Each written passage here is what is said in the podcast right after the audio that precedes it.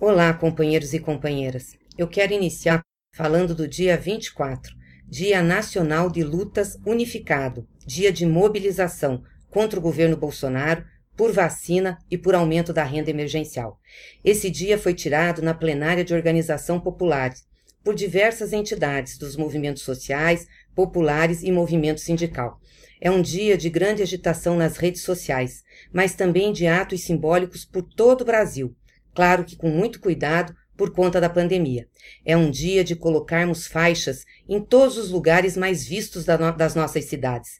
Faixa pedindo vacina, pedindo renda emergencial maior e dizendo que Bolsonaro é genocida. Se organize aí no seu município, integre os movimentos que estão na organização e vamos distribuir faixas. E não esqueça também de colocar cartazes nas suas janelas, nas sacadas dos apartamentos. Temos que mostrar a nossa indignação. Às 11 horas do dia 24, teremos um grande tuitaço com essas palavras de ordem que são centrais na nossa luta.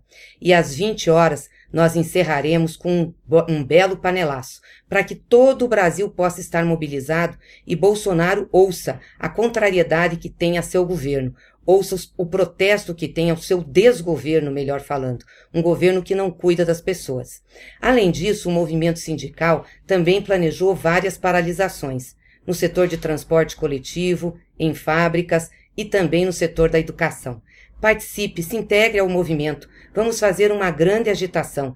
Vamos mostrar para Bolsonaro que com ele não dá e mostrar para ele que a luta agora é por vacina, para produtos para o SUS poder atender as pessoas, por mais renda emergencial, maior valor e voltar a chamá-lo genocida. Sim, ele é genocida. Ele é assassino. Ele é um governo da morte. Além disso, no Congresso Nacional, nós convocamos o ministro da Saúde para ele ir lá explicar por que, que ainda não resolvemos o problema das vacinas.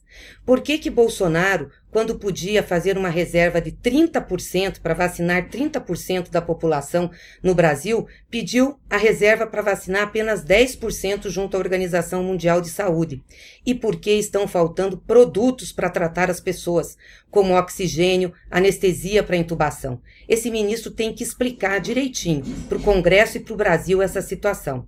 E vamos chamar também os governadores para demonstrar a eles a nossa solidariedade e apoiá-los nos atos que eles estão fazendo, pela vacina, por remédios, pelo tratamento e pelo isolamento social, que infelizmente tem sido questionado por Bolsonaro no Supremo Tribunal Federal. Aqueles que querem fazer alguma coisa ainda encontram oposição do governo federal.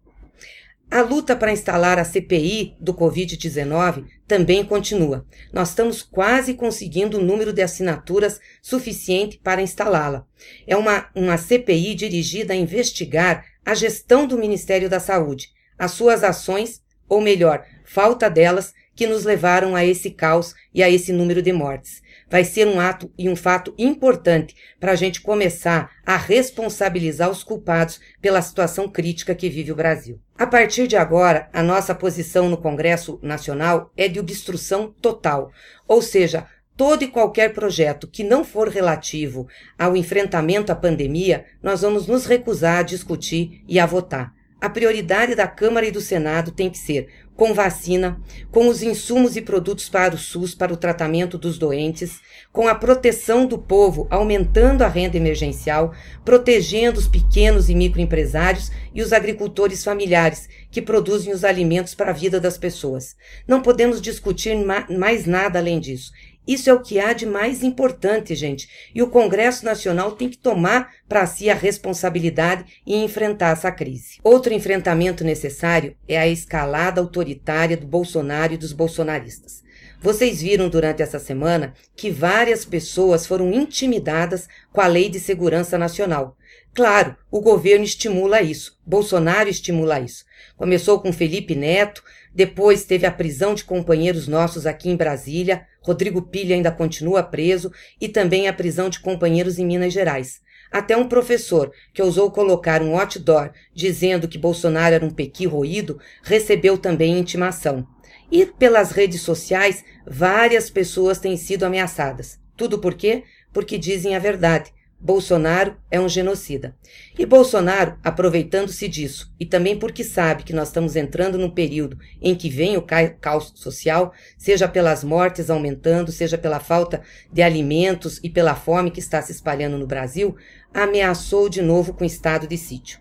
Ou seja, para resolver o problema da pandemia, ele quer fechar o Congresso, quer fechar o Supremo, quer intimidar os governadores e quer colocar a polícia e os militares na rua para reprimir o povo, ao invés de cuidar do povo. Nós não podemos aceitar isso, não, gente. Nós temos que subir o nosso tom.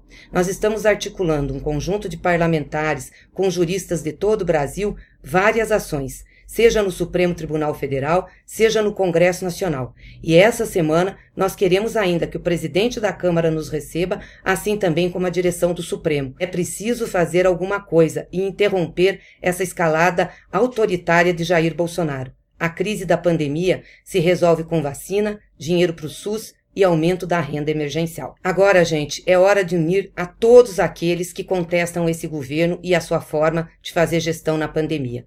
Aqueles que querem a vacina, que querem mais renda, que querem a democracia, que, que querem que o nosso país possa enfrentar essa crise. Por isso, a hora de fazermos esse grande movimento, para mostrarmos a nossa indignação, que tem que crescer nas ruas onde nós estivermos e nas redes sociais. É só assim que nós vamos enfrentar essa situação.